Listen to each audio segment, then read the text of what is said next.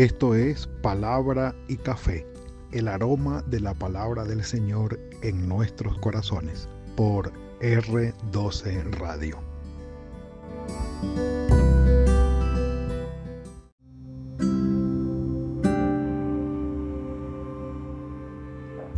Señor, gracias porque me bendices con mi familia de sangre y mi familia espiritual. Evangelio de Lucas, capítulo 2, versículos 41 al 52. Último registro de la infancia, si se puede así decirlo, porque aquí sería la temprana adolescencia de nuestro Señor Jesucristo, cuando Él va con María y José, o María y José van con Él, y toda, o no toda, pero mucha de la familia extensiva van hacia Jerusalén cuando el Señor Jesucristo tiene sus 12 años. De esta aparición, sus 12 años, volverá a aparecer el Señor desde este tiempo hasta los 30 años frente a Juan el Bautista. De manera que todos los relatos que hemos eh, revisado en este tiempo de Navidad, eh, antes del nacimiento del Señor, en el nacimiento del Señor y después del nacimiento del Señor. Perdón, lo que tenemos aquí es la visita de ellos al templo, al niño o al Señor Jesucristo eh, de niño en el templo. Ha habido otros relatos que son apócrifos eh, en cuanto a la niñez del Señor Jesucristo. Por ejemplo, eh, el Evangelio de Tomás eh, relata o registra mejor varios relatos de la infancia, pero nada de ello corroborado, nada de ello corroborado, simplemente relatos de lo que supuestamente fue el Señor Jesucristo en su infancia. El énfasis de este relato de la visita del Señor Jesucristo al templo teniendo 12 años de edad. Nos habla, entre otras cosas, de el valor de la familia de sangre, el valor de la familia espiritual y cuando ambas, la familia de sangre y la familia espiritual, se convierten en una sola o son una sola. Es decir, mi querido, llamado hermano y hermana, cuando la familia de sangre es tu misma familia espiritual y tú tienes la bendición de ser formado, óiganme bien, palabra escogida, ser formado espiritualmente por tu familia de sangre. Eso es algo excepcional un café por eso, mejor dicho. Mm. La dicha, el privilegio, la bendición de que tu hogar, tus padres, que tú como padre, tu familia de sangre, sea en las manos del Señor en las manos de Dios nuestro Padre sea el instrumento para formarte a ti espiritualmente. Extraordinario, extraordinario. Eso es lo que tenemos aquí. Eso es lo que tenemos aquí. El valor de la familia de sangre convirtiéndose en la familia espiritual teniendo la formación espiritual, el compromiso de los papás, el compromiso de los hijos, el compromiso de, los, de la familia extensiva, mejor dicho, leamos, iban sus padres, versículo 41, Lucas capítulo 2, iban sus padres todos los años a Jerusalén en la fiesta de la Pascua. Importante esto, no nos vamos a ir detalle a detalle, pues no nos alcanzaría el tiempo, pero cuando habla de sus padres, en el griego da a entender sus ancestros, es decir, sus padres biológicos. Y se utiliza una, eh, una palabra para padres aquí que habla de la parte eh, hereditaria, carnal, de sangre. Por eso eh, estoy hablando de los padres o de la, de la, familia de sangre. el término, a ver si lo consigo aquí, que lo tenía, esto es el 41 exacto, gonéis o gonés, gonés, se refiere a los padres biológicos eh, y habla de los dos, papá y mamá. ¿Por qué? Más adelante vamos a ver la diferencia.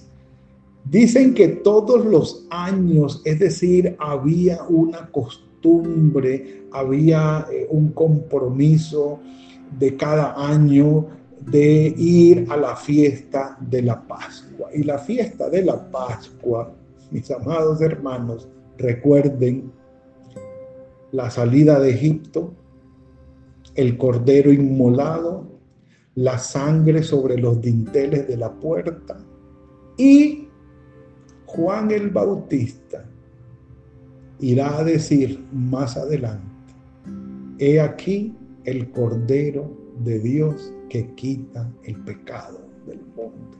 Pudiéramos quedarnos solamente en el versículo 41, pero ya vamos viendo la conexión y avancemos, porque es un devocional, es un devocional. Cuando tuvo 12 años, subieron a Jerusalén conforme a la costumbre de la fiesta, dice eh, comentario de la Reina Valera del 95, eh, versión estudio, me permito leer. Según la costumbre judía, un muchacho de 12 años se preparaba ya para incorporarse legalmente a la comunidad religiosa. La incorporación oficial tenía lugar a la edad de sus 13 años o lo que se conoce hoy como el bar mitzvah. El bar mitzvah, la ceremonia judía religiosa cuando el muchacho de 12 años, 13 años es incluido dentro de la sociedad religiosa con todos los deberes y derechos que tal privilegio le confiere. Así es. Considerado mayor de edad, considerado capaz, responsable de, a sus 12 años es considerado de esta manera. Y se fueron allí conforme a la costumbre de la fiesta, lo que quiere decir es que a sus 12 años el Señor Jesucristo no fue como que nunca le habían hablado de esto y a los 12 años le dijeron, hoy vamos a la iglesia, hoy vamos al templo. Y el Señor quedó como, ¿de qué estamos hablando? ¿Por qué? No, no, no, no. No fue sorpresa para él porque desde sus inicios, desde su nacimiento, eso hubo una interrupción allí. Espero que volvamos a la conexión. ¿Estamos conectados? Yo creo que sí. Avísenme para poder continuar. Avísenme. Avísenme para poder continuar. Bueno, creo que sí, estamos en conexión. Bueno, entonces, no fue que lo tomara por sorpresa, no fue que lo tomara por sorpresa, sino que el Señor había sido instruido todos los 12 años de su vida en casa. Su mamá y su papá atentos a la formación espiritual de el Señor Jesús. De eso estamos hablando. Entonces, volvemos al punto. Cuando tú tienes el privilegio de contar con dos padres papá y mamá, absolutamente comprometidos en la formación espiritual tuya de sus hijos. De eso estamos hablando. Al regresar ellos, acabada la fiesta, se presentó un problema. El niño Jesús se quedó en Jerusalén sin que lo supieran José y María comenzó Cristo a padecer, como dicen, bueno, empezaron los problemas allí, difícil la situación. Jesús ya estaba tomando decisiones por sí solo sin consultar con sus padres. Y dice aquí, se quedó el niño Jesús en Jerusalén sin que lo supieran José y María. El viaje era largo y ellos pensaban que iba con ellos entre la compañía y caminaron durante todo un día y lo buscaban entre los parientes y los conocidos, pero no lo hallaron y volvieron a Jerusalén buscándolo. Ahora, ¿dónde podemos nosotros percibir el compromiso de dos padres para con su familia, para con sus hijos en la formación espiritual? ¿Dónde podemos percibir ese compromiso o ese nivel de compromiso? Cuando se presentan los problemas. Aquí está José y María, ambos ocupados, preocupados, enfrentando juntos el problema de la desaparición del Señor Jesucristo. Juntos frente a las crisis. Juntos. ¿Qué quiero decirles? Que cuando tu familia de sangre es también el instrumento en las manos del Señor para hacer tu familia espiritual y tiene que ver con la formación espiritual tuya. Estos dos padres se unen para enfrentar las dificultades que se presenten, para buscar juntos una solución sin culparse, sin herirse, sin insultarse, buscando la respuesta, buscando la resolución del problema que hay. ¿Qué quiere decir?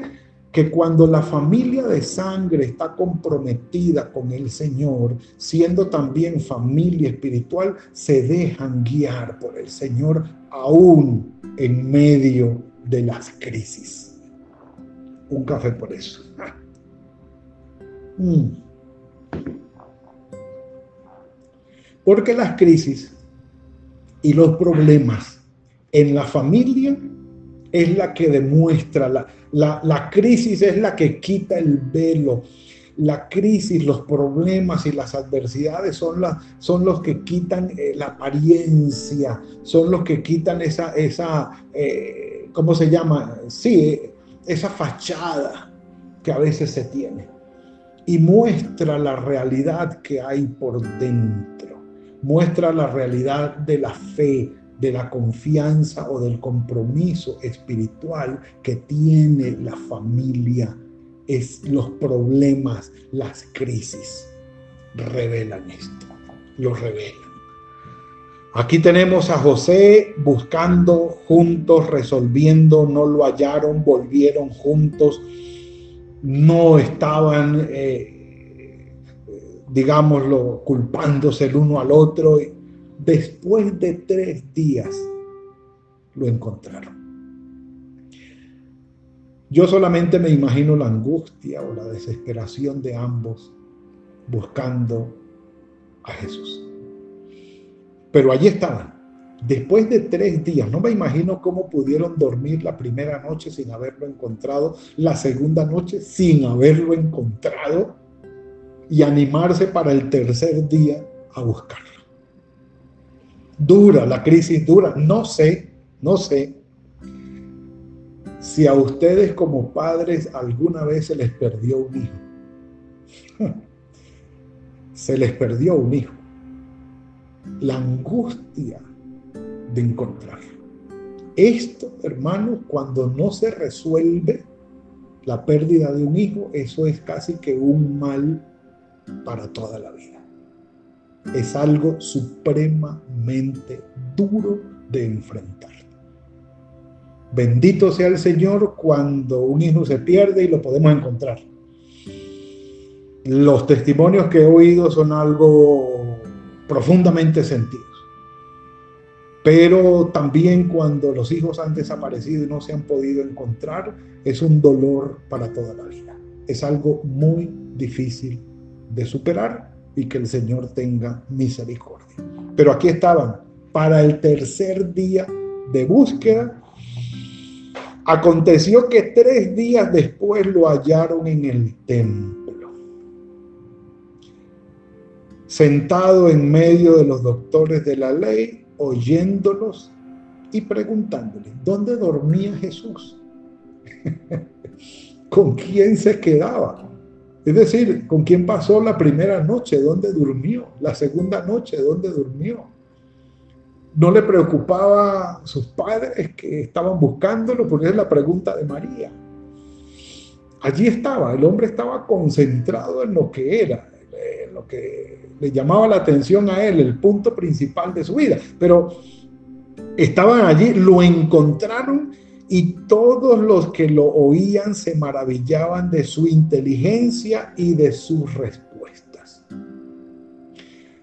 Cuando lo vieron, se sorprendieron y su madre no le dio unos correazos, no le dio una pela, no, no. Y algunos dicen, si ven, si ven que Jesús y María, claro, porque lo encontraron en el templo con los doctores de la ley y toda la cosa, pero si lo hubiesen conseguido o si unos padres pierden a su hijo y lo hubiesen conseguido en otras fachas, tal vez sí le dan su pela. Claro, ¿quién le va a pegar a un hijo por encontrarlo en el templo con los doctores de la ley? Sí, pero si lo consigue por allá borracho con sus amigotes y, en fachas que no debería estar, a ese sí hay que darle su pela y bien dada, o por lo menos una pela diaria durante los días de búsqueda que compensen, o dos pelas diarias para que se ubiquen. ¿Sí? Esos son otros cantares. Pero aquí tenemos al Señor Jesucristo apareciendo, claro, en el templo, dicen admirados de su inteligencia y de sus respuestas. Ya sabíamos para dónde iba el asunto, ya sabíamos. Ah, lo vieron y le preguntaron, hijo, ¿por qué nos has hecho esto? Tu padre y yo te hemos buscado con angustia. Es María la que le habla, no es José. ¿Por qué? No sé pero es María la que le habla y no es José. Tal vez de sus entrañas, tal vez que sabía que era engendrado por el Espíritu Santo. José, algunos dicen, bueno, eh, vaya, pregúntele al Espíritu, que es el que lo engendró, que lo ubique. Eh, bueno, son, son cosas jocosas que se presentan ah, en esta escena, pero el punto es, estaban juntos, lo encontraron juntos y le preguntan, hijo, ¿por qué nos has hecho esto? Hay sabiduría dentro de todo esto, mis amados. Hay sabiduría. Cuando en la familia ocurran cosas que no van de acuerdo contigo, con tu gusto, con tu estructura, o que tu cónyuge hizo algo que tú no esperabas, pregunta, ¿por qué? Pregunta, no juzgues, no insultes, no culpes, no hagas el mal comentario hiriente de entrada. Pregunta, ¿por qué lo hiciste? ¿O por qué no lo hiciste? Porque la pregunta da espacio al diálogo. La pregunta busca que se abra el corazón y se pongan todos los elementos sobre la mesa, que lo más probable nosotros no los conozcamos todos. Pero aquí tenemos a José y María ejerciendo este punto de sabiduría importante. Pregunte, pregunte. ¿Por qué nos has hecho esto? Y él les dice, ustedes, ¿por qué me buscaban? ¿Por qué no me buscaron aquí? Ustedes no sabían que en la casa de mi padre o en los negocios de mi padre, y aquí él utiliza otro término, patros. Versículo 49, aquí en el griego es, sí señor, patros. Padre. Padre. Refiriéndose a Dios como su Padre, no a José.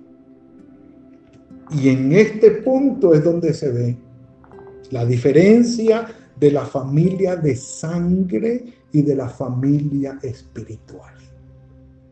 muy diferente. No se estaba refiriendo el Señor Jesucristo a José, sino al Padre Celestial. Pero cuando habla el escritor sagrado de que iban sus padres a la fiesta, sí se refería a José y a María. Es necesario que yo esté clara la vocación, ubicado en cuanto a cuál era su llamado perfecto. Qué bueno que como padres podamos llegar a entender, a reconocer, a identificar y a impulsar la vocación de nuestros hijos. Extraordinario pidiéndole la sabiduría al Señor para todo esto. Ellos no entendieron lo que Él les dijo. Quedaron como, bueno, el negocio de tu papá es la carpintería y aquí no hay madera. Tal vez pensaron esto y no, no entendieron, no entendieron. Descendió con ellos y volvió a Nazaret y estaba sujeto a ellos.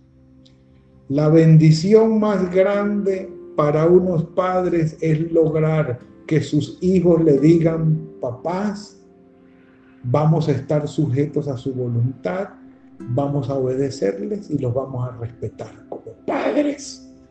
Eso sería como para un café por eso.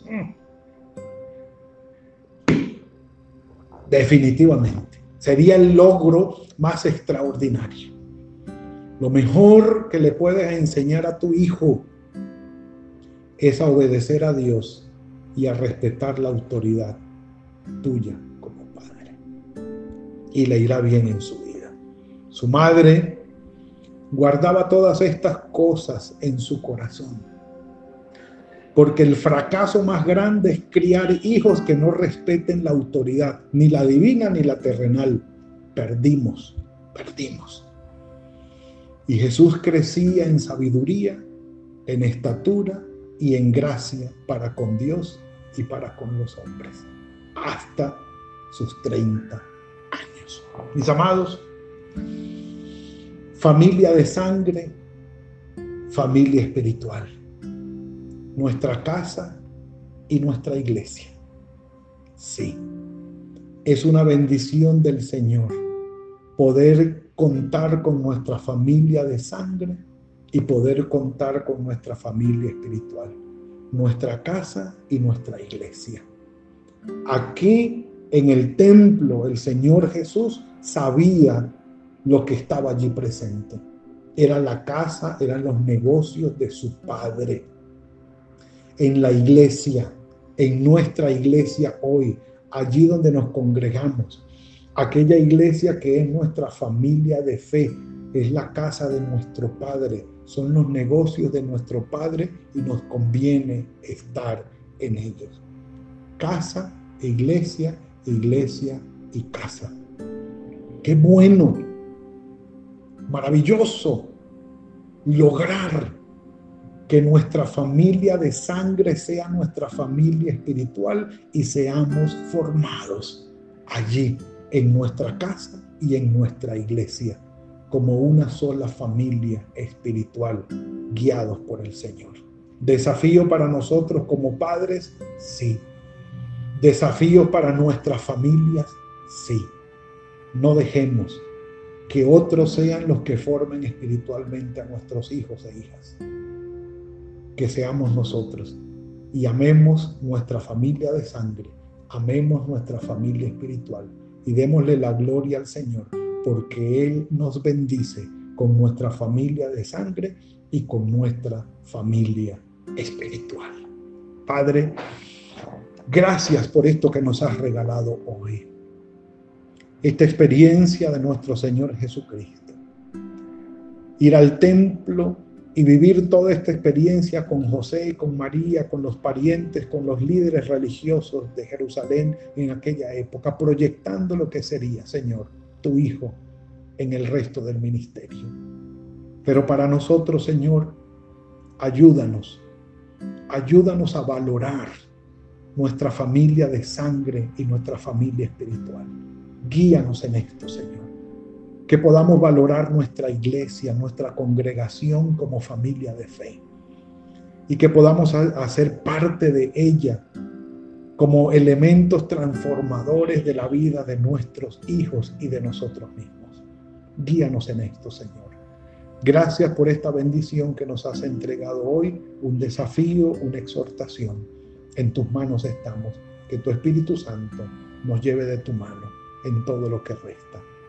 Ponemos en tus manos el día que ya ha comenzado. Danos la sabiduría para todo lo que viene, Señor, y tu bendición esté sobre nosotros. En Cristo Jesús. Amén y amén.